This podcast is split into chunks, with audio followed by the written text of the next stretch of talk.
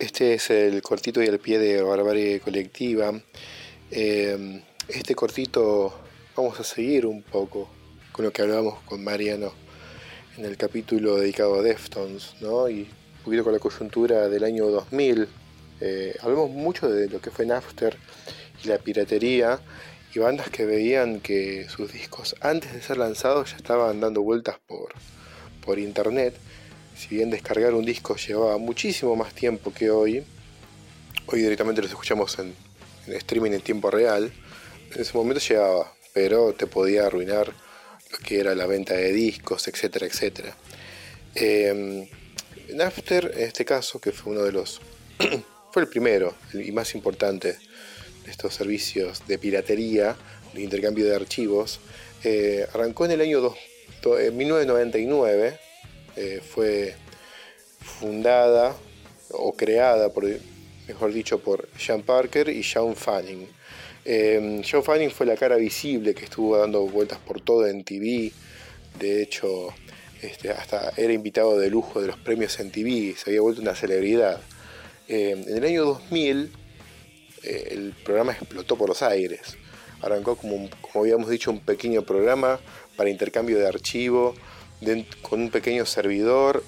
La idea era básicamente intercambiar archivos en la universidad donde ellos estudiaban y para poder descargar archivos de texto, etcétera, etcétera. Pero obviamente quien tenía eh, música introducía los CDs en, en, una lectora, pasaba todo a MP3 y empezaban a intercambiarse la música. Y empezaba lo que es la violación de derechos de autor. Este, eh, mucho más tarde vendría intercambios de video, la pornografía, etcétera, etcétera, que fue lo que más usa, descargaría la gente. Pero en primer, primera instancia empezó a afectar lo que es la música. Eh, los primeros en poner el grito en el cielo fueron los, los Metallica, eh, que vieron como el tema I Disappear, un tema bastante medio pelo, eh, que iba a ser banda sonora de la película Misión Imposible 2, todavía no había sido lanzado y ya estaba sonando en las radios. Todavía no habían repartido, perdón, el máster por todas las radios y ya estaba sonando porque se había filtrado por, medio de Napster. Esto obviamente no le gustó a Metallica, eh, porque estaban perdiendo no solo guita, sino eh, el dominio sobre su propia, su propia música. A ellos se le sumó eh, Dr. Dre, otro, un rapero muy famoso, eh, amigo de Eminem. Están los videos de Eminem, Dr. Dre, que también eh, primero les pidió amablemente a la gente de Napster que baje su música, y como Napster no respondió, se sumó la demanda de, Metallica. Más tarde se sumaría Madonna. Madonna primero quería armar, armar una hermandad con, con Napster, quería hacer negocios en común porque bueno, era una nueva manera de llegar a la gente. Eh, vos podías bajar, escuchar música en la radio de forma gratuita y grabártelo en un cassette. Pero bueno, acá arrancó la descarga de una punta a la otra. No fue el principio de la piratería, pero fue un momento fuerte. Lo que pasó es que Madonna vio su sencillo Music de su álbum Music, eh, cómo ya se había metido en la red y ya estaba disponible para escucharlo y también estaba sonando en las radios cuando todavía el disco todavía no había sido lanzado. Así que fue una de los que se les puso en contra.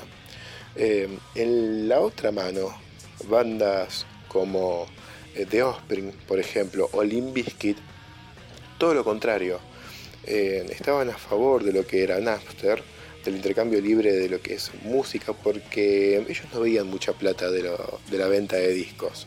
Ellos veían plata eh, del caché de los conciertos, ellos veían mucha más guita de la venta de merchandising, remeras, gorritas y boludeces, y la venta de discos no les significaba mucho, y estaban planeando sacar sus discos directamente desde la página web para que uno pueda descargarlos. Eh, los Smashing Pumpkins fueron unos que se sumaron, y más tarde Radiohead. Eh, me acuerdo que hubo un pequeño festival en el cual había tocado Limp Bizkit eh, a favor de Napster y Offspring estaba vendiendo remeras con el logo de Napster como diciendo salven a Napster. Sin embargo, Napster le hizo juicio a The por el uso del logo de Napster y por el uso de marcas, lo cual marcó, una ironía y una hipocresía grande como una casa. pero bueno, a pesar de que luego del 2001 Napster fue dado de baja, eh, bandas como Radiohead siguieron con esta cuestión. Eh, Billy Corgan de los Pumpkins, por ejemplo, eh, siguió lanzando discos gratuitos que, se, que salieron vía su página web. habían sacado en el año 99 Machina de Machines of God y sacaron Machina de Machines of God 2, totalmente gratuita, desde su página web. Radiohead había sacaba discos directamente eh, primero de descarga gratuita y antes de sacarlo de forma física. Su disco Kid A de esa época tuvo mucha mayor difusión gracias a la piratería de la que hubiese tenido originalmente porque era un disco difícil de escuchar. De hecho, el videoclip de, Kid A fue hecho por un, por un fan de la banda. Armaron una especie de concurso, vos hacías el videoclip, es un videoclip bastante pedor, envejeció mal, pero todo hecho por, por animación por flash. Eh, Nails, años después, lanzaría gratuitamente desde su página web, eh, no me acuerdo cómo se llamaba el disco, perdón, eh, pero lanzó su disco para primero descargarlo y después lo lanzó, en físico. In Rainbows es otro disco de, de, Radiohead que uno lo podía pagar el precio que quería y desde un centavo hasta 20 centavos, un dólar que vos querías, y después salía en físico.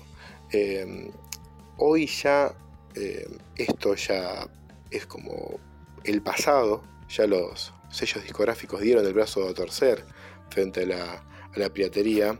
Posterior a, a, Napster, que cerró en el año 2001, pero surgieron Casa, eh, que era uno que también descargabas de todo, eh, había que tener mucho cuidado con los virus que te entraba. El Ares Galaxy, el Emule, el, Lime, LimeWire. Eh, todos esos eran programas que capaz que ibas un rato al ciber a jugar al Counter Strike. Cualquiera de esos que estaban instalados, ponías el nombre de tu canción, la descargabas y la escuchabas mientras jugabas un poco al Counter. Este, y más de uno obviamente se pirateó la vida y se bajaba música para empezar a venderla o simplemente para tenerla archivada.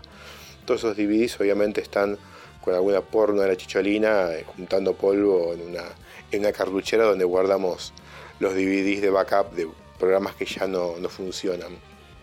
Pero todos a la larga pirateamos un poco, por más que hoy nos redimimos y compramos vinilos o, o CDs originales.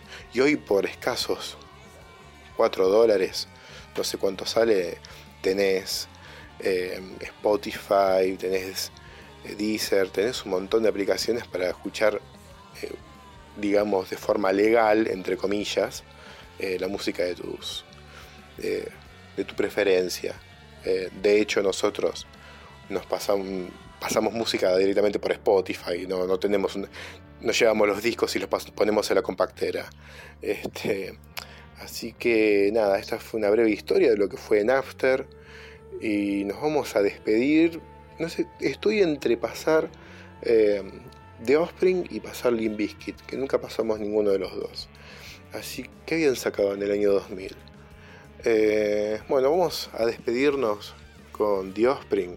Si no me equivoco, por ese año había sacado el disco Americana. Así que vamos a escuchar eh, Pretty Fly for a White Guy, que fue el primer hitazo que tuvieron y sonaban pero en todos lados.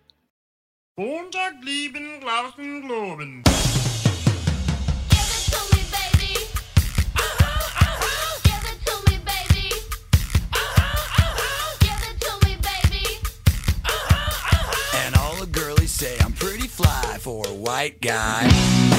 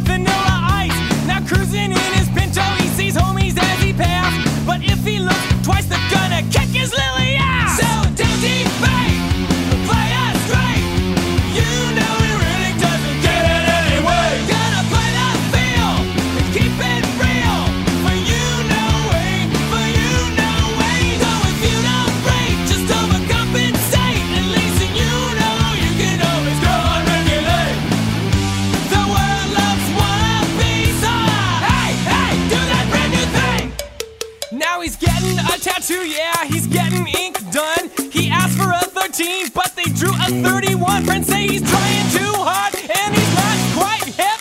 But in his own mind, he's the, he's the dopest trap. Give it to me, baby. Uh-huh, uh-huh. Give it to me, baby. Uh-huh, uh-huh. Give it to me, baby. Uh-huh, uh-huh. Uno, dos, tres, cuatro, cinco, cinco, seis.